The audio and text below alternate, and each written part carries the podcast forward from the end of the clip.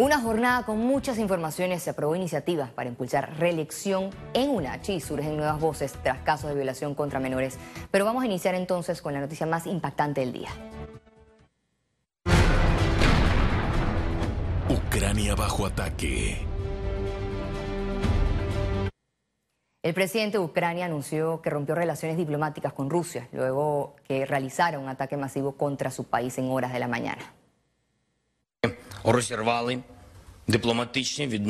Rompimos relaciones diplomáticas con Rusia. Ucrania se está defendiendo y no renunciará a su libertad sin importar lo que piense Moscú. Rusia atacó vil y suicidamente a nuestro Estado por la mañana, al igual que lo hizo la Alemania fascista durante la Segunda Guerra Mundial. Tras el anuncio del presidente de Rusia, Vladimir Putin, de una operación militar en Ucrania, en horas de la mañana se realizaron bombardeos en todo el país. Para conocer más sobre este ataque, Ricardo Marquina nos preparó un informe desde Rusia. Adelante. La invasión rusa de Ucrania que anunció los servicios secretos de Estados Unidos, de la OTAN y de la Unión Europea ha comenzado. Rusia está atacando a su vecino desde todos los frentes posibles, desde el norte, desde Bielorrusia, desde las dos autoproclamadas repúblicas de Lugansk y Donetsk en el este del país y también desde la anexionada eh, península de Crimea en el sur. Las tropas rusas avanzan desde esta pasada madrugada y ya ha habido combates en muchas ciudades, en Odessa, en Kharkov, en Mariupol. Ha habido bombardeos en toda la geografía del país, hemos habido de bombardeos incluso no lejos de la frontera con Polonia, lo que nos dice que esta es una operación masiva, es una operación que ataca, que atañe a toda, toda Ucrania, no es, no es como se decía desde posiciones del Kremlin, uno un ataque que esté dedicado a recuperar el control de Donetsk y de Lugansk, sino que pretende ser global sobre toda Ucrania. Rusia asegura que este ataque es para proteger a la población de rusoparlante, para también para eliminar eh, los elementos eh, nazis del gobierno de Ucrania, algo que no tiene fundamento en tanto en cuanto todos los partidos eh, ultranacionalistas y neonazis en coalición no consiguieron en las pasadas elecciones legislativas ni un solo diputado en el Parlamento ucraniano. De todos modos, el ataque continúa, está por ver cuál será el siguiente paso de Putin. Hasta ahora lo que hemos visto es un bombardeo masivo de instalaciones militares, eso sí, como todo bombardeo siempre causa bajas civiles. Estas bajas están todavía por terminar. Recordemos que hace muy pocas horas que todo esto ha comenzado, pero este bombardeo a zonas civiles, a zonas militares habría causado bajas, eh, bajas civiles. En las siguientes horas veremos que si se trata de, forzar a Ucrania a rendirse y aceptar la independencia de estos, estas dos regiones o si es, como parece, por el tamaño de esta impresionante operación llevada a cabo por el gobierno ruso, si es que en el fondo se trata de forzar un cambio de régimen en Kiev. Muchas gracias a INEX por este amplio reporte desde Rusia. Nosotros acá seguimos atentos al acontecer de esta noticia. El mundo se encuentra en alerta tras el primer ataque de Rusia a Ucrania.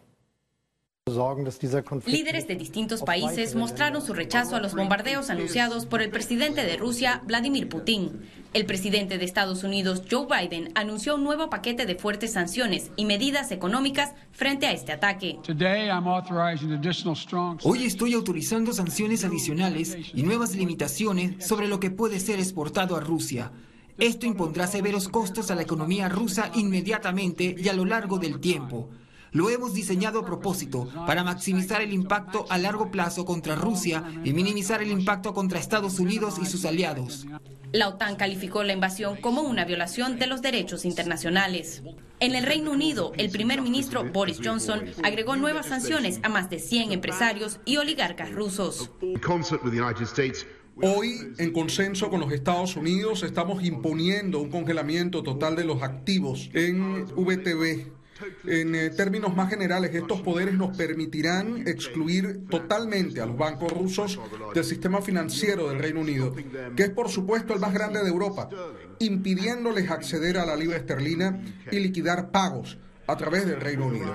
El canciller alemán Olaf Scholz reiteró que mantendrá cerrado el gasoducto de Nord Stream y respaldó las acciones acordadas por el G7.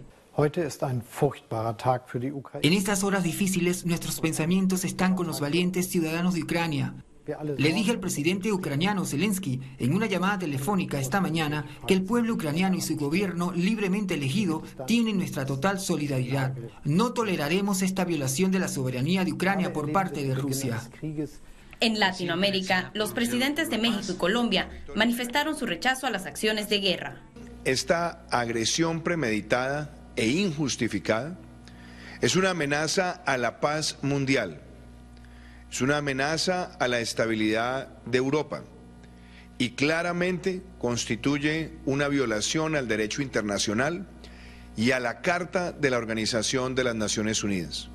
Nos vamos a seguir conduciendo, eh, promoviendo que haya diálogo, que no se utilice la fuerza, que no haya eh, invasión, no estamos eh, a favor de ninguna guerra. Ante las sanciones impuestas, las autoridades esperan un cese de la violencia contra Ucrania. Gabriela Vega, Econews.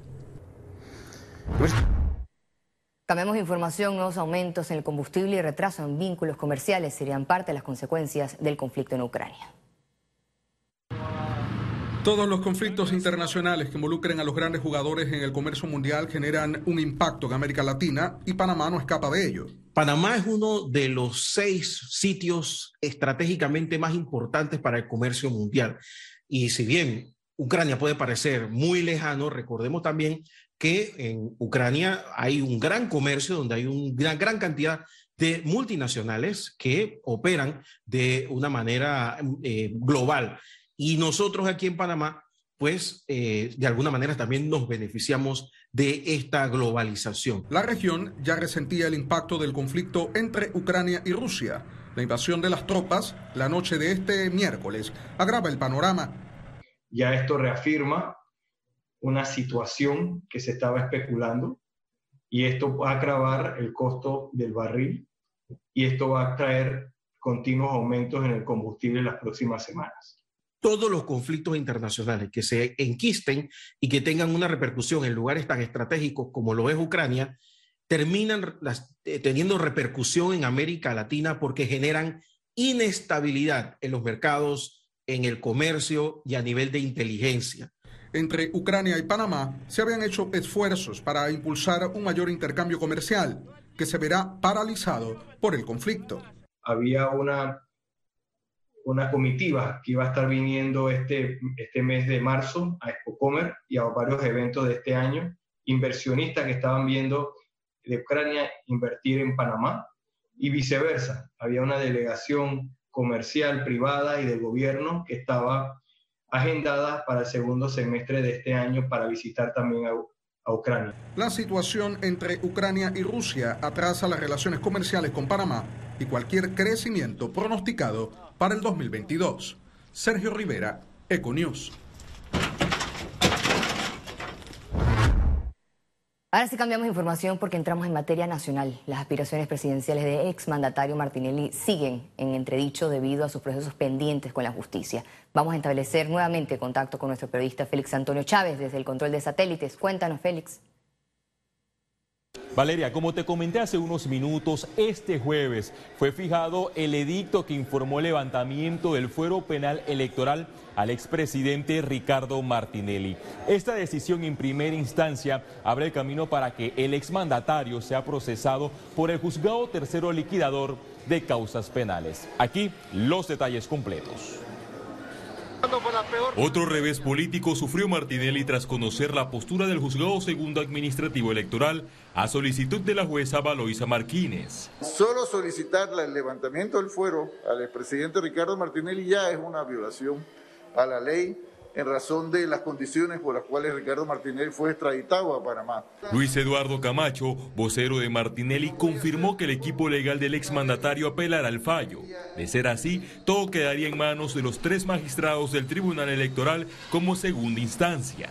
Lo bueno de esto es que el Tribunal Electoral tiene una oportunidad, la oportunidad de reivindicarse, de limpiar su imagen, la de los magistrados y de la institución que quedó severamente vulnerada. Ricardo Martinelli se convierte en el primer político al que se le levanta el fuero penal en base al nuevo código electoral aprobado en la Asamblea Nacional. Fuero penal electoral tenemos que eliminarlo. En Panamá el fuero penal electoral hoy no tiene razón de ser. El fuero penal electoral está siendo y ha sido utilizado por personas que tienen algún tipo de investigación, cola de paja, que no quieren dar la cara y no quieren ser transparentes. El fuero hay que eliminar. Hoy no tiene razón de ser en Panamá. Al contrario, le hace mucho más mal a nuestra democracia. La juez liquidadora de causas penales solicitó dejar sin efecto el blindaje para que el órgano judicial continúe con las audiencias en los casos New Business, programada para el 19 de mayo, y Odebrecht, fijada para el 18 de julio de este año. Cabe recordar que Martinelli fue amparado desde el 28 de enero de este año por el fuero penal electoral porque el partido que preside, realizando metas, se encuentra en elecciones internas. Vuelvo contigo, Valeria, a los estudios. Muchas gracias, Félix, por tu completo reporte. Es importante entender estos procesos judiciales y su incidencia política. Y seguimos con más informaciones. La Asamblea Nacional aprobó en tercer debate el proyecto de ley que permite la reelección de la rectora de la Universidad Autónoma de Chiriquí. Acá nuevamente un nuevo reporte de Félix Antonio Chávez.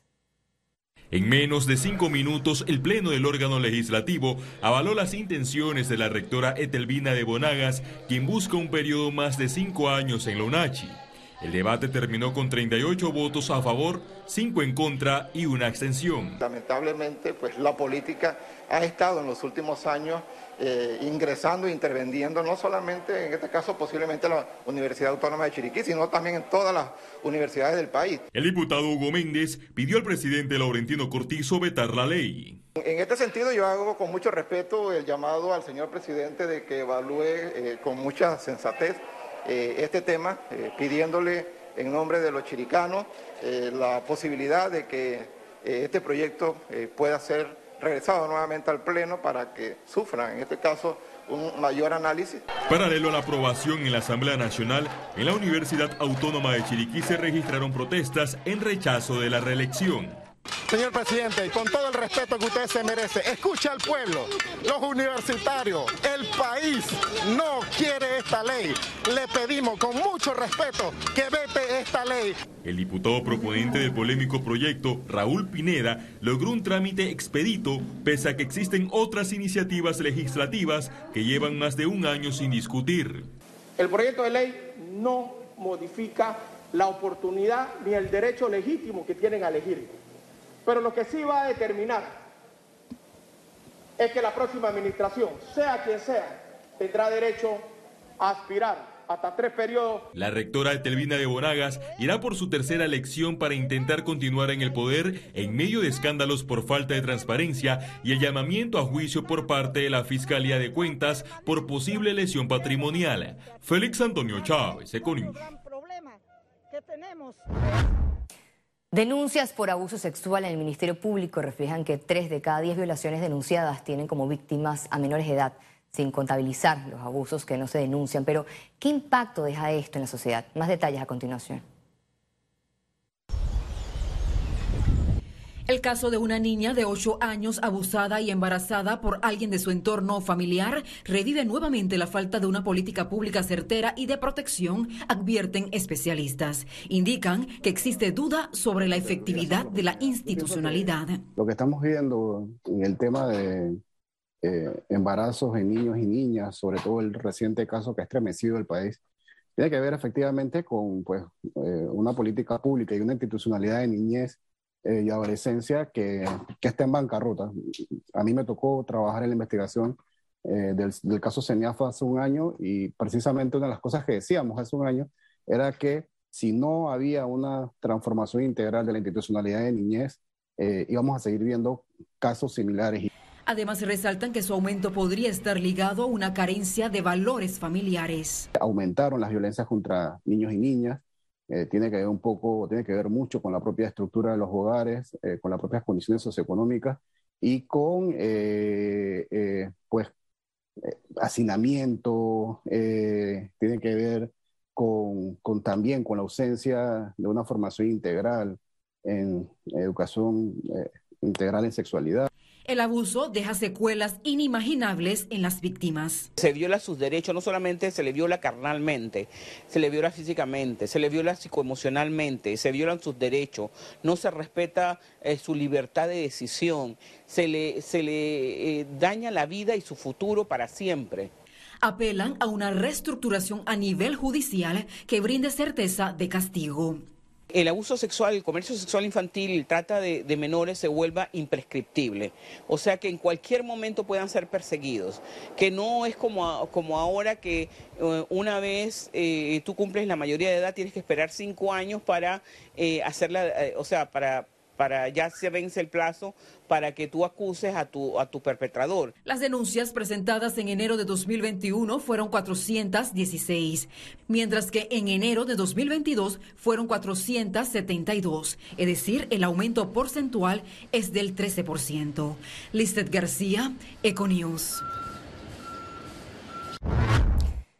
Cambiamos de tema. El Ministerio de Salud realizará hisopados aleatorios en puntos fijos a nivel nacional por carnavales. A partir del viernes 25 de febrero, las autoridades sanitarias establecerán puntos fijos de hisopados para realizar pruebas de COVID-19 de forma aleatoria a los viajeros que se desplazan hacia el interior del país por los días de asueto. Estos puestos estarán ubicados en la cinta costera, en la terminal de Albrook y en los puertos de la ciudad. Vamos a estar en cinta costera, la calzada de Amadoro y la terminal de buses desde el viernes hasta el martes de carnaval. Puntos y fotografiados fijos, además que vamos a tener los operativos de cumplimiento de normas en la calzada de Amaro, en la cita costera, en Playa Veracruz. Especialistas prevén que Panamá podría relajar las medidas de bioseguridad a mediano plazo. Todavía no estamos en el momento para quitarlo. Tal vez podemos hacer como un ejemplo como Colombia. Eso es algo que sí se ha pedido varias veces aquí, quitar la mascarilla en exteriores, porque es un sitio de menor riesgo. Pero en espacios cerrados, con baja ventilación, mascarilla debe ser todavía una norma. ¿Recomienda el 2022 completo con mascarilla? No. No, no, no, no, tampoco así. Yo digo, tampoco así. Yo, este año tenemos que terminar todo esto y yo, a más tardar, siendo eh, pesimista, yo digo que en seis meses ya tenemos que quitar la mascarilla en exteriores.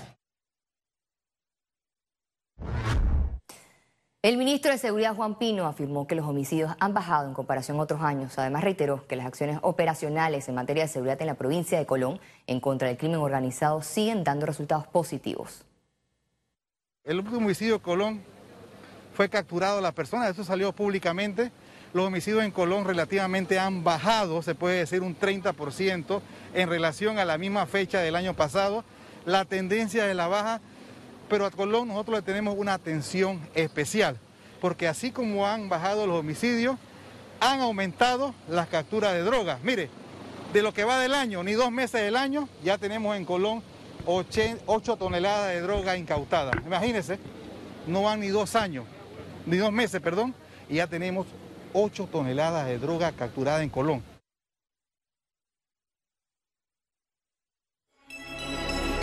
Economía. Panamá registra una tendencia positiva en la creación de nuevas empresas. Aquí le contamos. Pese a dos años difíciles por el impacto de la pandemia, en el país continúa un comportamiento de incremento en la creación de nuevas empresas. Cifras del Ministerio de Comercio e Industrias reflejan que en 2019, año previo a la pandemia, abrieron 32.265 avisos de operación.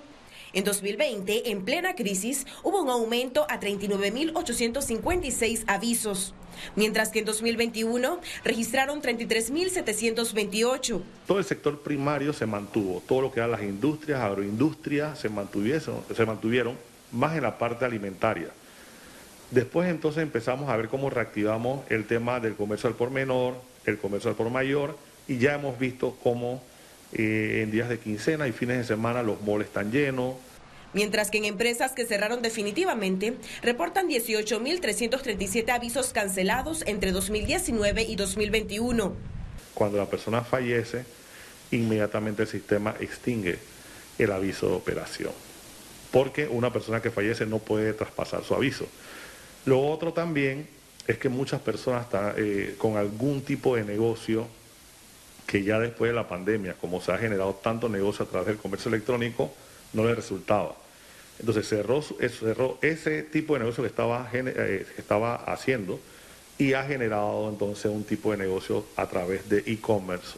Tanto el gobierno como la empresa privada resaltaron la reinvención por parte de los negocios. Y vimos cómo aquellos panameños que tenían sus contratos suspendidos o algunos que lastimosamente perdieron su empleo, eh, no se quedaron en, casa eh, lamentándose de la situación, sino que salieron adelante con ese espíritu emprendedor y yo creo que eso es una muestra clara de que el panameño es empresario. Informaron que en panamaemprende.gov.pa pueden abrir nuevos avisos, incluso añadir otras actividades al que mantiene en la actualidad. Ciara Morris, Econews. La Asociación Panameña de Corredores y Promotores de Bienes Raíces juramentó a su junta directiva.